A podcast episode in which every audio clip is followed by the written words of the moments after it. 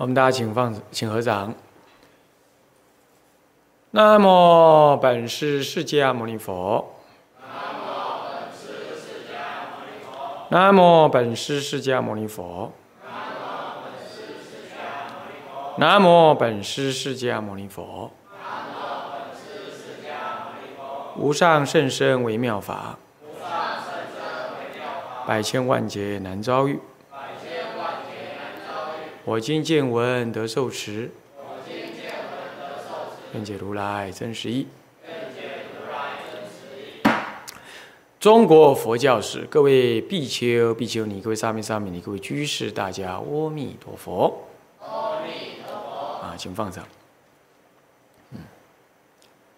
呃，我们上一堂课呢，上到教材第五十六页啊，接下来第啊五十六页呢，第二段啊，我们这里有提到了五众跟四方观。这个观念，这个五众四方馆其实是二十五众，还有五众。这个众是指众主的意思，众是指一个集团的意思啊。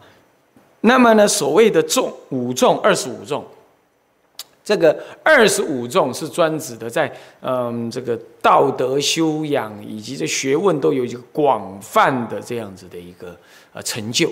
啊，那么他可能不专注在某一个地方的某一个经、某一部经跟论的成就。不过呢，他有某一方向、某一方面的成就。虽然在某一方面有这个成就，但普遍上他对经律论或者界定会三学呢，通通有很高的修养。啊，个别呢又有在某一个方面有有成就。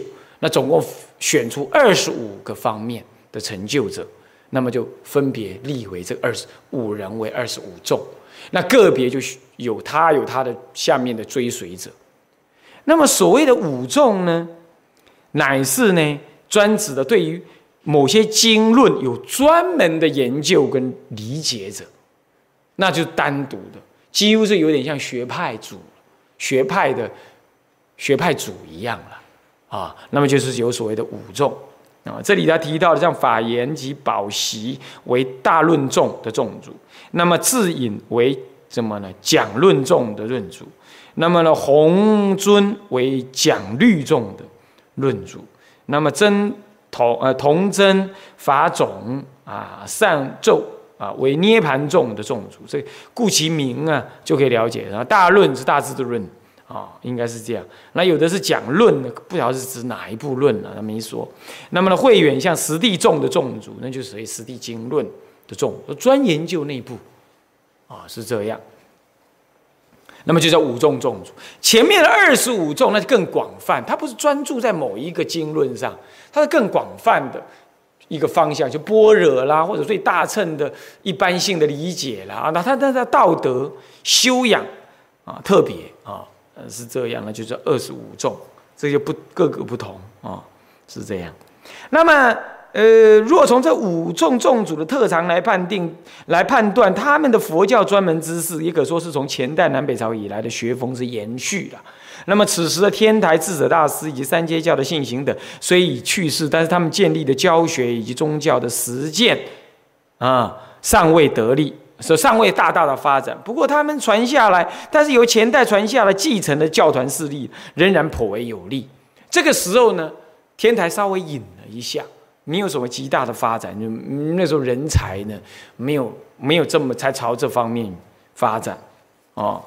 那么特别是那些众主了哈，嗯，师生例如慧远，那是净隐寺的慧远了哈，嗯，不是那个。庐山东林的会员啊，会藏还有谭延、僧修等人，均被尊为五大德或者三大德，而痴迷于当时的佛佛教界。这个又不属于前面的五众啊，是相对的，他们可能在五众之外另有专长跟修养，所以又被称为五大德或者是三大德。由这些五众的活药，所以这刚讲到五众是泛指二十五众、五众、五大德、三大德等这一类人的活药，可以想见，在全体佛教的教团当中，对于经论做分科研究的形态，已渐趋于表面化。所谓的表面化，就渐趋于所谓的显学了，就大家已经普遍都流行这样做了。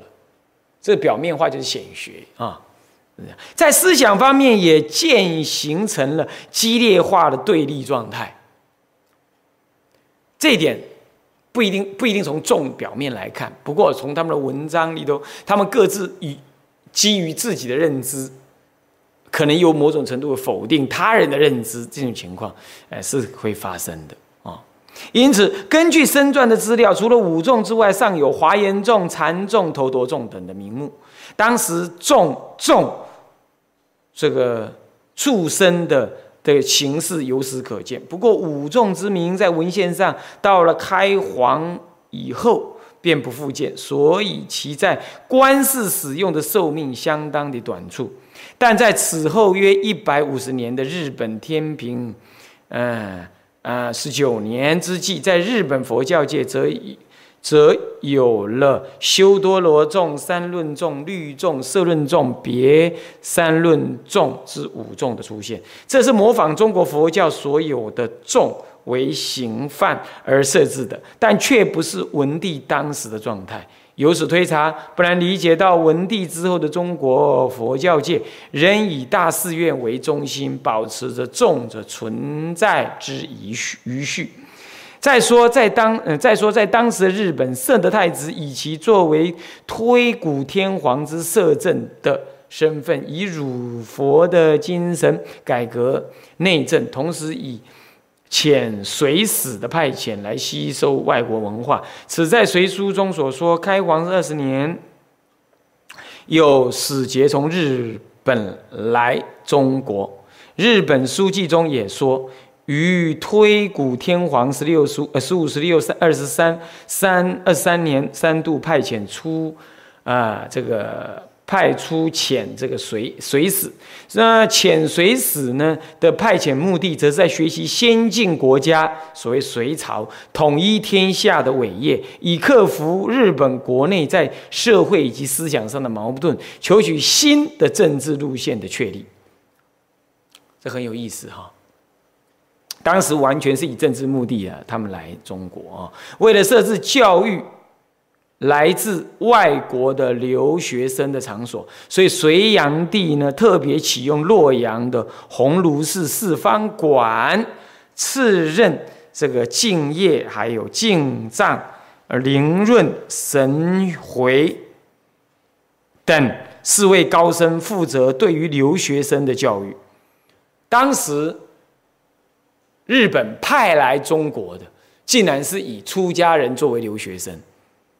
所以一开始，你有没有注意到，当时的中日两国对于出家人的派任，已经到了准官方的这种态度，几乎到达，甚至根本就叫官方态度，就把你当做官官方里头的一一员。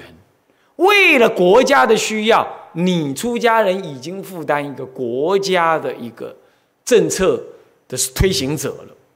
所以日本派留学生来中国学。留学的僧僧侣来中国学东西，而中国也相对应的派中国的高僧来应付他们的学，而这学不会只是学佛法而已，应该学其他艺术、文化、医疗、政治，尤其是大众。哦，这样，这就是所谓的佛教的国家化。好，他在这里，他在这之前标题有提到的佛教国家化就是这样。那我们来今天来看，隋文帝无论如何这么样子弘扬的佛教，这是没问题。那么他推行的佛教的国家化，也任命了出家人。就这件事情来讲，我们今天来看，那远离了专制帝帝王时代这样子的一个政治背景来看，我们今后是不不不不不不应当如此学习的。啊，不应当如此学习的。为什么？因为佛陀没教我们这样。这是当时在中国的帝王之治之下才进行的，啊，才进行的。我们必当这样。哦，为什么？我这之前已经讲了，出家人本来就要超越政治之外，无论你的帝王多么的信佛，我们乐观其成，做国师都没有关系，但是不应当直接为政府所支派。甚至于作为一个准政府官员，这并不恰当，这并不恰当啊。那么呢，这个他们都属于慧远及谭谦法系之下的人，乃系涅盘、社论、实地等。各学派的专家以他们所长来教育新进的学生，那么也就不难理解到当时留学生的研究内容是些什么了。此外，《续高僧传》又告诉了我们，在四方馆也常有盛大的讲经法会，讲的是《金光明经》《人王经》等的护国经典，据说也曾作为佛典的勘定跟校正的工作。《金光明经》跟《人王经》，《金光明经》里头提到了这个什么呢？护国、护国的观念啊。那么呢，《人王经》更是讲到了说政治佛教护国、人王呃这个这个护教的这样子的观念。这些都急于被当时的政治人物、政治呃政治的呃这个实践上所需要的，特别要讲这种经，特别讲这种经啊。好，那这样诸位了解了哦。我想这点我们就带过了啊。接下来天台宗的出现，在隋代其实天台宗就已经成为一个宗派，不过正在隋文帝时代呢，这个哎智大师已经不在了。那传到了这个呃这个张安尊者的时候，张尊者忙着作为。天台教典的整理，他并没有像后来的所谓五众、二十五众这样，在政治上面被帝王所认知。接着的，他的弟子也是秉承师志，正在做这些相续的整理工作。所以天台中正在这个时候，大家正在兴盛，他沉潜下来，一直沉潜到唐唐中中唐的呃这个这个金溪大师呢，这个天台中。这个教典的真理总算不白费，重新被显发出来。哦，是经由这个沉潜的动作啊。那么我们再看一下他怎么说：在江南，首先有涅盘学派跟诚实学派的繁荣；在北方，则有地论、地论就是地论啊学派的抬头。更进一步的，乃是以《法华经》来开创一宗的天台智者大师智仪啊智凯大师的啊，他没有相承。他没有相承在梁代著有《法华艺术》，而对天台教学之成立，积有奇功的诚实论学者光宅寺的法云啊，嗯，大师啊，法云师，呃，法云这位大德啊，教学啊的的什么呢？中锋，却师承了北齐慧文禅师以及北齐哦，嗯，那么接着呢，嗯嗯。是北周灭北齐，那么南越的什么呢？慧思禅师，那么这并不显示他的思想单单继承了偏向于教学的南朝佛教，而是意味着开展了他的新兴的实践佛教。啊，这并不显示他的思想单单继承了偏向于教学的啊南朝佛教啊？为什么？因为 南越的思想。基本上，他还是从慧慧文禅师所继承，这是实践的佛教。所以，一方面他呢，嗯嗯，一方面他呢，在南方大弘法化，但是他并不是他真的思想成熟，却又在北方。而南方本来就是什么，就是一个注重教学、教理研究的地方。那他偏偏他的师承又在北方，所以他把北方重实践带到南方来，面对南方重教学、重义研究的，而他要面对他的冲击，所以他综合的南北实践跟教理的这个专长，来进行了他天台中很超越的建宗、建立宗派、建立完整思想，以修行、以实践为本，以教理的研究为辅。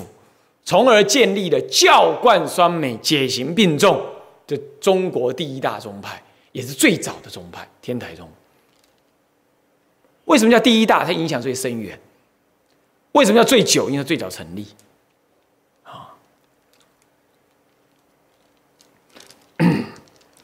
所以呢，嗯，那就是他综合了当时的所谓南山北七的诸家的教相判事，独自创出了五十八教判，并以《法华经》为诸经之中的最高权威，不断地推进他的这一主张。若以他的教判作为佛教的最高哲理，与华严的法藏之创五教十宗判比肩，则成为中国佛教学的双臂。教理的上面的双臂，啊，是这样。那么这里讲到说，他综合了南方三家、北方七家的对于教理的啊研究。那么呢，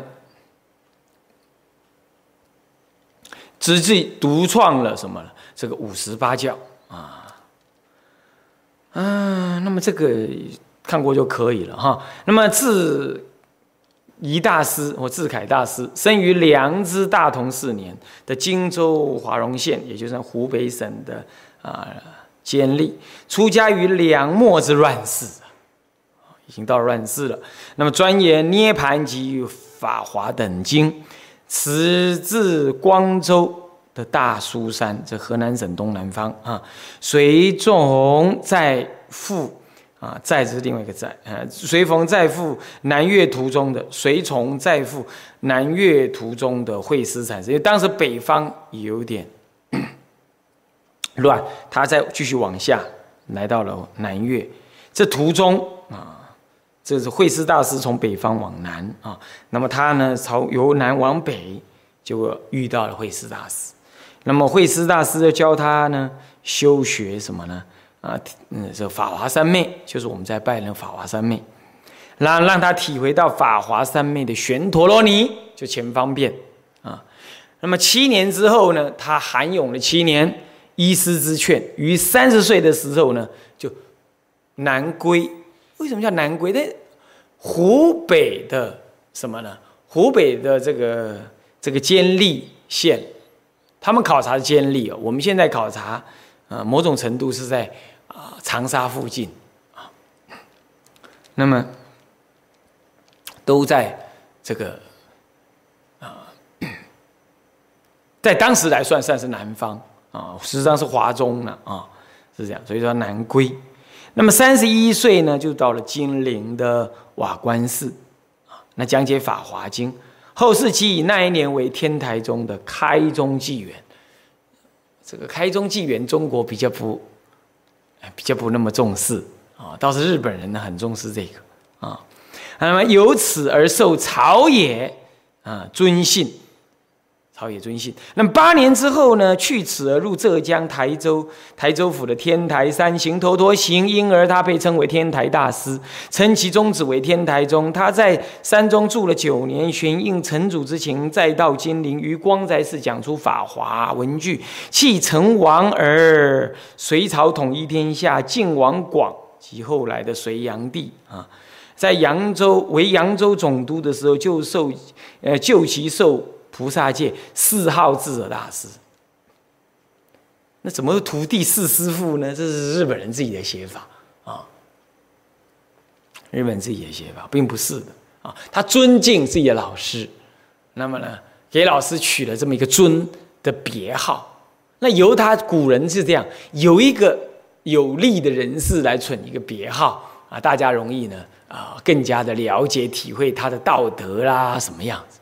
所以当时他就这样子，一方面以他是徒弟的身份，一方面又以的是一个当时的呃晋王广是地方的首长这样立场来，给大师一个名称啊，是这个意思，并不是次，次是上对下，他怎么会上对下呢？啊，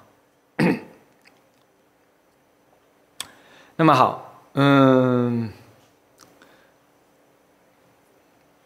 其后呢，在其故乡荆州创建玉泉寺，作为天台教育之根干的法华玄义及其嗯作为实践方法的摩诃止观，便在此处讲出。开皇十七年，以四寿六十岁，逝疾于天台山。他的著作除了以上的三种，就是天台三大部，尚有《观经玄义》《观音艺术》《金光明》《金光明玄义》《金光明文具》，还有《观无量寿哦经术》，这叫天，这样合起来叫天台五小部。啊，天台。那么其中有好有好多是由他的长随弟子张安大师灌顶，嗯，赐予讲习而做成的笔录，故其功绩也堪与乃师智凯并称。他在智凯，呃，这个其后专心于教团的兴隆，呃，隆兴，那么确立了天台宗的基础，后来被作为天台教学之。冤从来歌颂的天台山国清寺，系由杨帝死司马王弘为了纪念智者大师而建的。啊，实际上该寺的第一代做主乃是灌顶，他自己也著有《涅盘术》《国清百录》《智者大师别传》等书。这些书我们 都可以在《大藏经》第四十六卷里头看到，啊，第四十六册当中看到。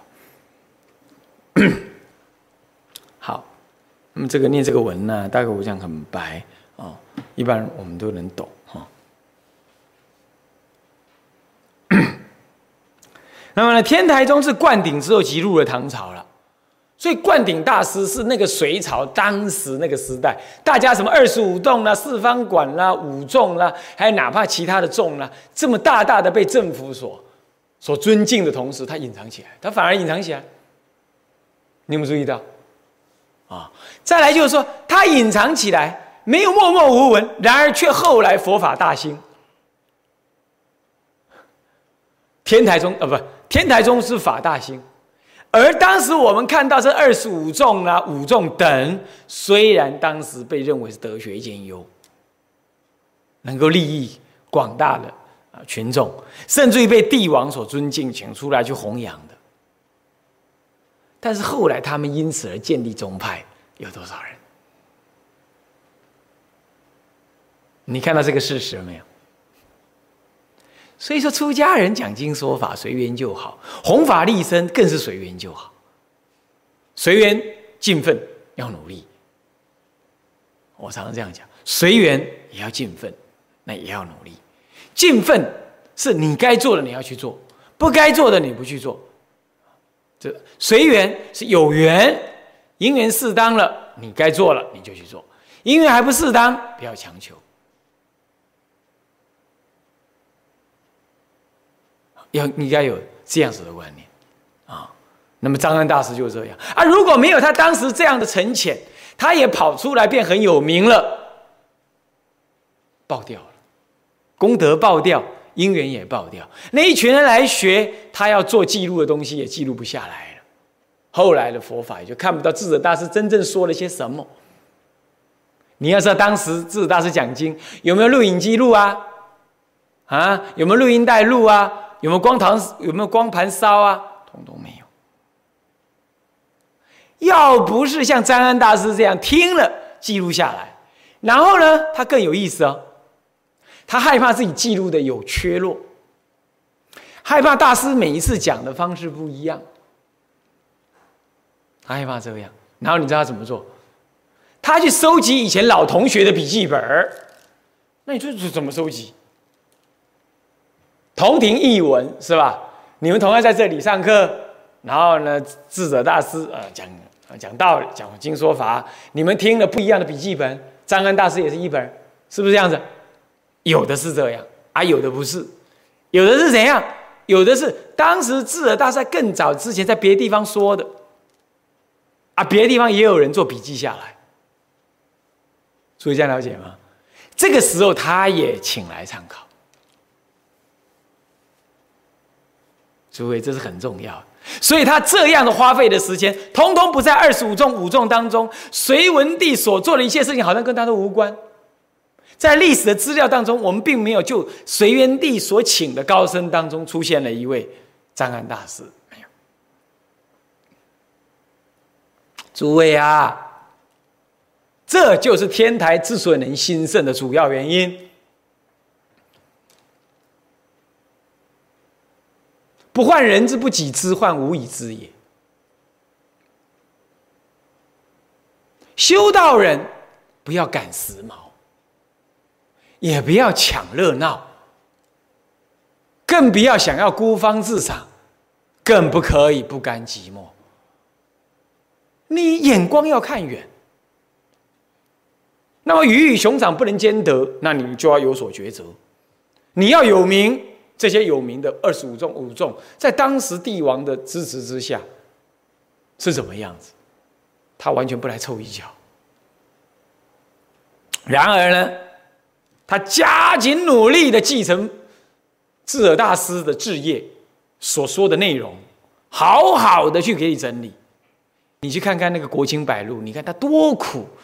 生长在战乱之期，那个梁末陈初战乱，后来呢？呃，当然，嗯嗯，隋朝统一还稍好，在这个时候他颠沛流离，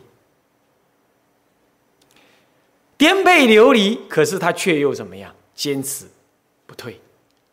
要是没有他，今天就没有天台教法。所以古德常常说，他说。智者大师就是释迦佛。那么，如果这样的话，那么张安尊者就是窝难，窝难尊。张安张安大师就是窝难尊者，就这个意思。不患人之不己知，不担心人家不知道我们，只担心我将来留不下好的东西让人家知道。他今天也这样，所以诸位啊，从这历史当中看出什么端倪来？啊！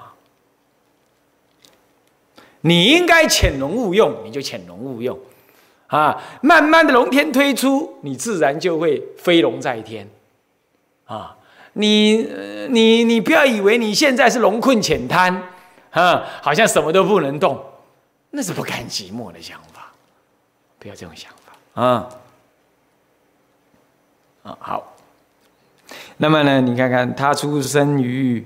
呃，这个啊，他在这个张安大师啊，呃，他在这接下来天台自灌顶之后，即入唐朝。虽然有智威、慧威啊、玄朗等维系其一宗的命脉，却被兴隆于当时的禅宗压抑了他的宗室之正法。到了中唐时代，有玄朗的弟子湛然出世。玄朗的弟子，他有个师兄弟叫玄觉，就是玄觉永嘉，永嘉大师，有个永嘉集，有没有？永嘉也是教学天台。他自己有悟，他不敢肯定，他直接就在这个时候，他去找六祖大师印证。他去那里也很傲慢啊，顶礼一下就绕佛三匝，然后呢就拿那个木板木头那个拐杖还是席杖在地上震三下，请求呢啊这个这个这个六祖大师给他印证他的体会，热他给他啊不是热大师啊六祖大六祖哈慧能大师，然后就把他印证了之后呢，他就想回去了，他就说那你何不过一夜呢？这么远的路，他就过一夜了。第二天就回去了，人家问他为什么？人家问说：“这个人怎么这么早回去啊？不是要参学吗？”他说：“他已经开悟啦，不用了，已经被印证了。”所以后人就这样讲，他是一宿觉，一夜之间就觉觉悟的人，他就天台中的人。所以可见天台的觉悟，他的正悟，他来他依教参禅，参出来的东西更四平八稳。这个另另外另外的部分谈。总而言之，他跟中国的禅的始祖啊，这个印光大师，呃呃，那个六祖大师呢，事实上是怎么样？事实上是相气应的。所以我常常讲，天台的禅的内涵，气入的结果，会跟中国的禅宗所悟的是一致。就从这个事情上来。那是玄朗的师兄叫玄觉，现在玄朗自己有一个徒弟。叫做湛然大师，又将天台中的教室呢恢复到了昔日的盛况，啊，回到昔日盛况。那么湛然之后呢，继承天台宗末的是道遂，还有行满，开创日本天台宗的传教大师最成，便是在这两位宗师座下继承的天台法门，啊，所以日本天台宗啊的开宗立派者，那就最成大师啊，那最成大师呢？嗯，的，就是开创的最成大师呢，就是在这啊，道税跟行满啊，道税跟行满其实的徒弟就对了啦啊，法子啊，可以这么讲啊，就这样，弟子了啊。啊好，那么湛然大师呢，因为出生的地方而被称为金西尊者。那么又被呼为妙乐大师，是因为他后来住在这个妙乐寺。他是天台宗的第六祖，他的圣名以华严宗的成观并持于中唐以后的佛教界啊。那么呢，世称之为天台中心六祖啊。其实我们某一种算法是天台九祖啊，是天台九祖啊。他把前面的那个三祖啊省略。他直接从智者大师算起啊，他的著述颇多，除了《法华玄义》、嗯《四千》、《法华文具记》、《摩诃止观》、《辅行红传诀》，这是以上天台三大部之著述书，还有《止观大义》、《止观搜玄记》等有关天台教学的论著之外，对于他中的则有什么呢？则有《金刚臂论》，还有《止观义例》、《五百问论》等书。另也著有《涅盘经术》《维摩略书记》等多种。到了他晚年的时代呢，由于受了和华严宗的嗯呃城关对抗的影响，以致他的思想不仅是主述旧来的天台教学，而且加进了华严的要素，做了另外的开展。在湛然之后，继承天台中脉的这一支啊的的的是道岁跟行满等，那么开创日本中的，呃日日本天台中的呢传教大师最成，也就是在这两位门下学归学而归的。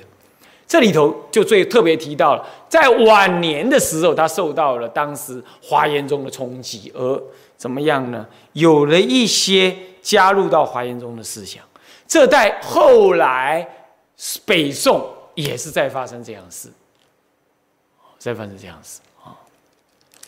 不过在在金西大师的思想里头，这样子并不顶明显不过日本人基本上觉得他有这个迹象啊。好，再来是三论宗，嗯，三论宗是一个啊。呃，这个这个大的宗确实是一个成为一个宗派了。由于梁代的什么呢？呃，色山栖霞寺啊的僧朗，对于龙树的中论、十二门论，还有提婆的百论啊，合称所谓的三论的倡导研究，又有以僧权以及法朗的次第进展。那么排却了早已盛行的诚实学派所谓的二谛和明中道的思想，而凌驾其上。但是大成此学的乃是隋代的嘉祥大师吉藏，他的父亲是安息人。哇，父亲是安息人，那吉藏搞了半天是现在的伊朗哎，伊朗人的后代。哇塞，他的长相一定很不一样啊。母亲则为金陵之李女冯氏，她生于良知太清三年的金陵地方，被呼为胡吉藏。哇，对啊，胡吉藏，那可见了她的外表一定怎么样？一定有那种我们现在看那个伊朗的电影所看出来那种那种比较深刻的那种轮廓，所以地方人士就会给觉得他是胡人。胡吉藏。啊，就金陵新皇寺的法朗学三论，研究其奥义。由于沉默之乱，避难之越州，住嘉祥寺，弘讲三论。嗯，是随之开皇末年啊，应晋王广之请，入扬州啊，扬州是现在的江苏省府啊哈的会日道场，著三论玄义。嗯，此后移驻长安的日延道场啊，彼处呢圣弘八不中道的庙里，那么呢，成为 圣弘八不中道的庙，成为这个长安十大德中的第一位哦。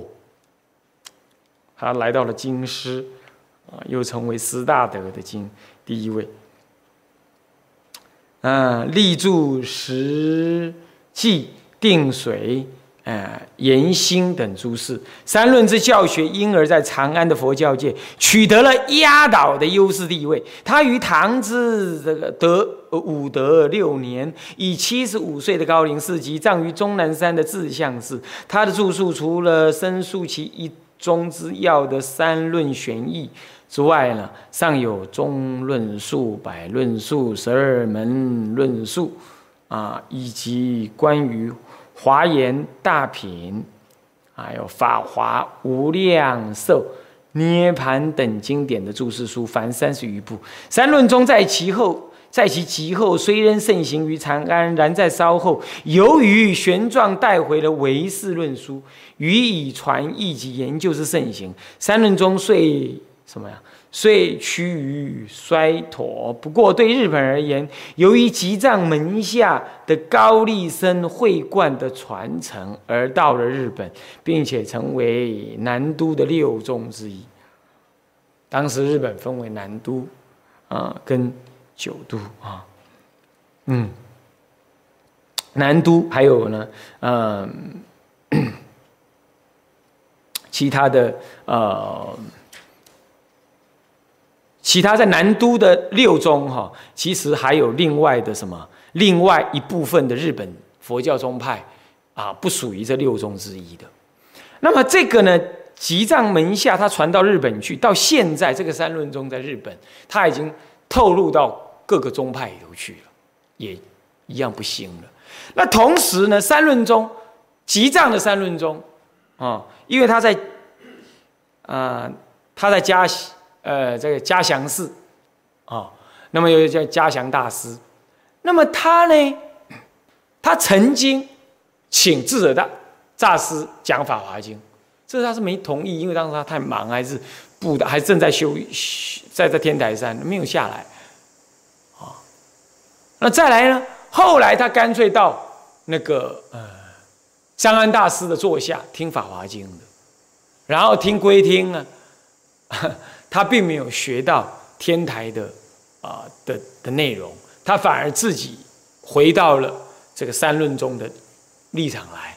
然而，他的三论中跟古的三论中，也就是这个梁代霞色山的这个栖霞寺的这个深朗啊的所谓三论中，在古三论又不一样，又不一样啊。好，那么接下来的。这是什么？这是隋代佛教出了一位啊三论宗，所以天台宗紧接着三论宗的出现，这都蛮不错的因缘，都是以般若系统为主的啊。那尤其是三论更是如此啊。那接下来末法时代思想啊，那么陈之慧思禅师立誓愿文开始。或者由北魏的谭鸾开始，经随之道着至唐朝善导而大成的弥陀净土的信仰，乃是末法思想之根源所在。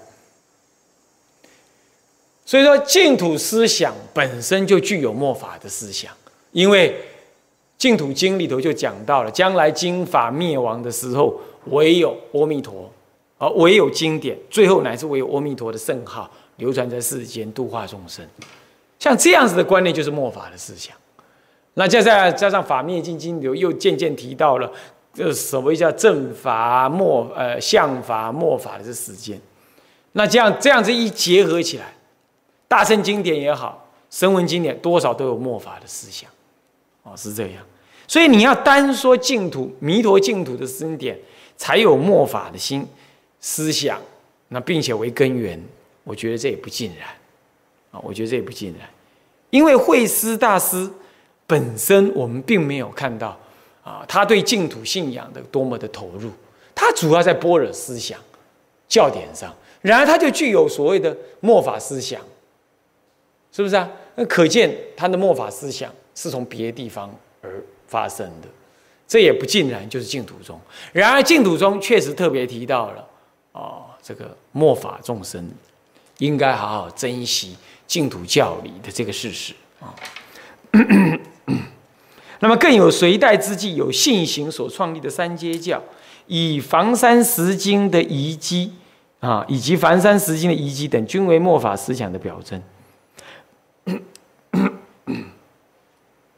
房山啊，石经啊，是在北京的郊外有个房山，那个整个山呐，你要看相片了，都是石头。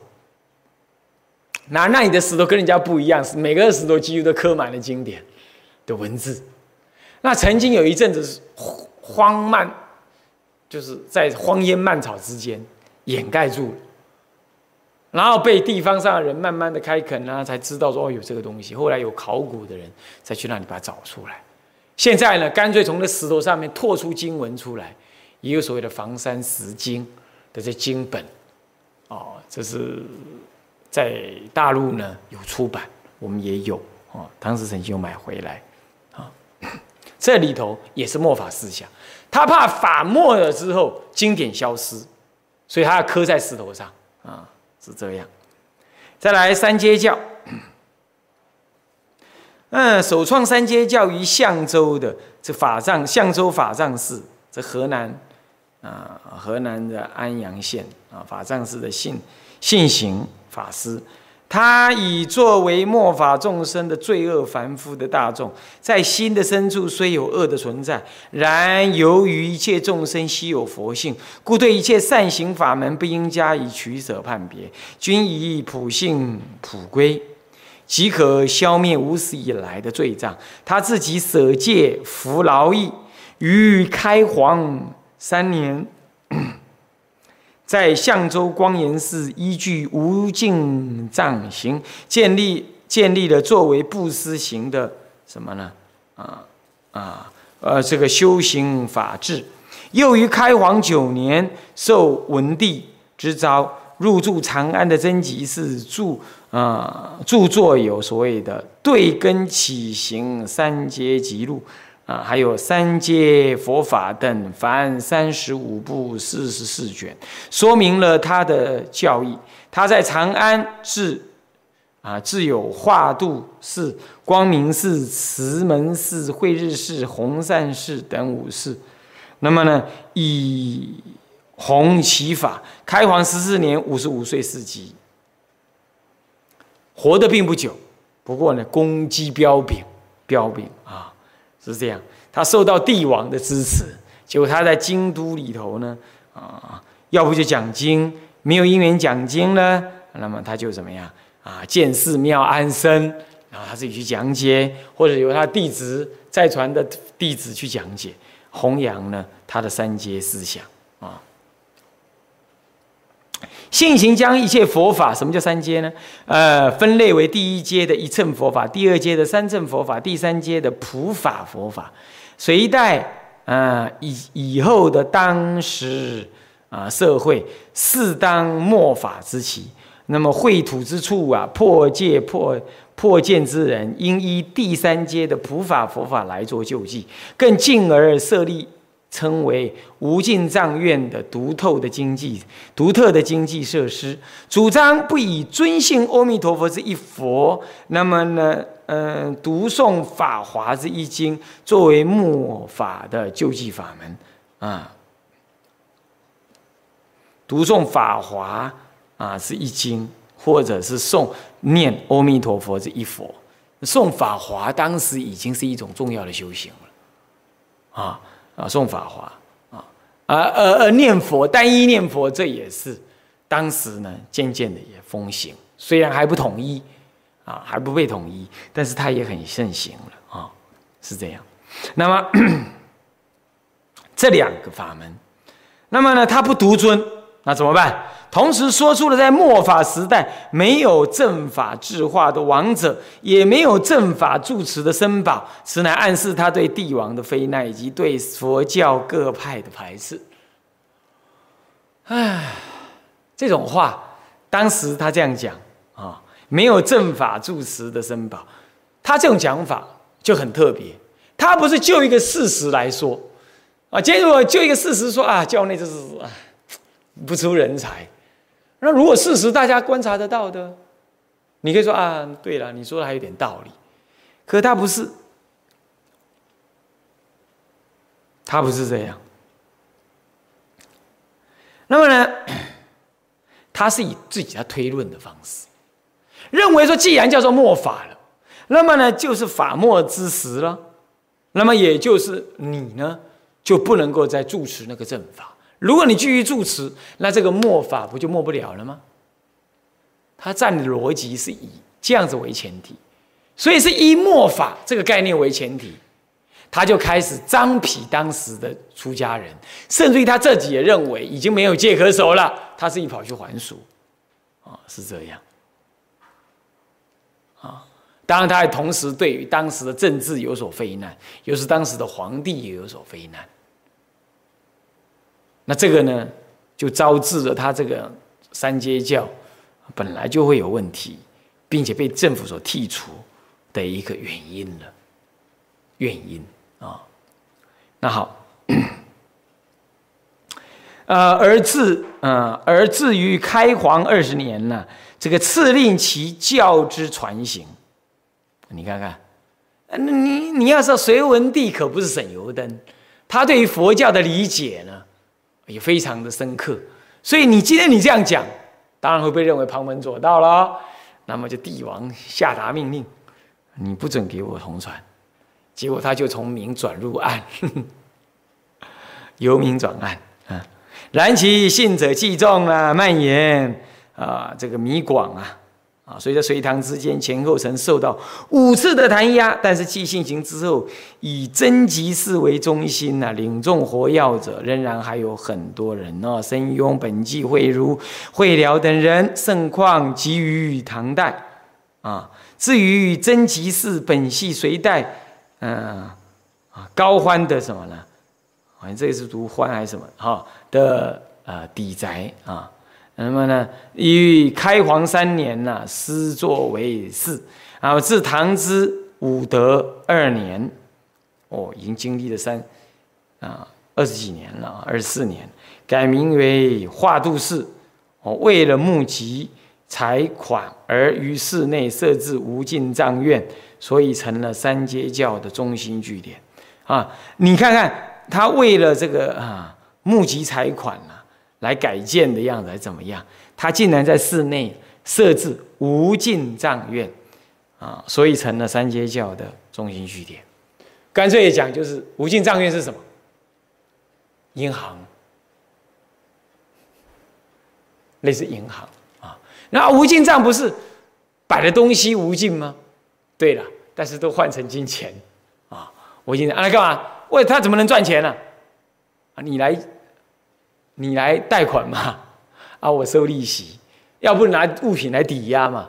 啊，抵押当然押的钱不会太高，等你来还。结果他了钱没钱还了，过了还的时期，他拿去卖别人，啊，是这样，啊，这都算是一种啊无尽账的一种操作，啊，无尽账的一种操作，啊。好，那么诸位如果了解这样啊，啊，这三节教了，三房十经，嗯，那。你看《三王石经》是很我中国最早雕刻的山，在山中雕雕刻的这种经典。然而在隋道之前，北峦坛山的石窟之内，已有了北齐唐玉的发展发愿，刻了他的发愿文和文殊般若经是弥勒成佛经的石经。那么呢，南响唐山的啊，不是南软的南响，南响唐山也刻有啊。华严经、般若经等的经文，另在山西省的太原附近的风谷，亦刻有华严经的石经；河南省武安县的鼓山、山东省泰山中腹的金石峡，夹也有石经的，呃，这个这个遗存，但是规模最大的，则为河北省房山县啊西部的石经山。啊，西部的石经山原为白带山的啊。之大藏经十科，在此山下有隋代的晋晚创建的什么云居寺啊，房山石经也是因他忧心于末法时代的佛经废灭，故自隋之大业年间才传入中国六百年啊。大业年间啊，那么呢，呃。弃唐之贞观十三年迁化为止，经营了七个十四，于其四壁以及石碑相继呃继续不断地刻上经文之后，那么呢予以封藏起来。此后这一刻经事业仍在进行，特别是开元十八年，由于唐之睿宗啊的第九女金仙公主奏请支援而获得进展。在历远今元之各朝约七百五十年间，断断续续进行此一大业。现在已有九个石室，又有宝山石啊，竟有九个石窟，啊，是这样。至于其他的了哈，又有宝山。石窟的石经称为宝山石经，系由北齐至隋朝的名僧灵佑之发展而成。他因亲身体验到北周武帝的灭佛，祈愿三宝久住，遂于隋之开皇九年开凿了这个大柱宝窟。啊，窟中雕刻如舍那佛，嗯，啊啊，以及其他如大。及啊，乐藏经的法灭尽平等的经文啊，凡此末法当来的意思，即令和令法久住的精神之产生，可知系由于废佛运动的相继，尤其是身历了北周武帝灭佛惨状之后的佛教徒们，内心发起了如是的悲怨。诸位啊，你是只造。竹子刻的，我都可以把你烧掉，乃是铁的。在他来讲，我刻经在远山石头上，你就不会把我弄坏。好，那今天恶王来灭法啊，这不就是法末之相吗？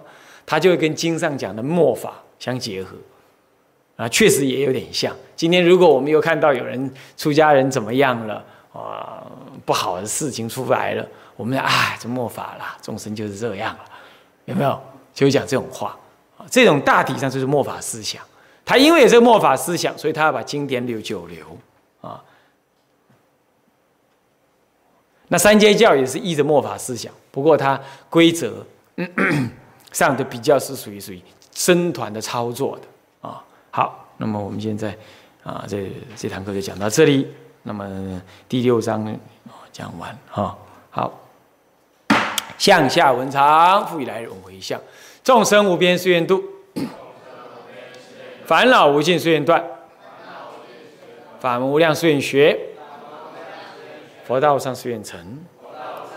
自归佛，当愿众生体解大道，发无上心；自归法，当愿众生深入经藏，智慧如海；自归身。当愿众生同理大众，一切无碍。愿以此功德庄严佛净土，上报四重恩，下济三途苦。若有见闻者，悉发菩提心，尽此一报身，同生极乐国。南无阿弥陀佛。南无阿弥陀佛。南无阿弥陀佛。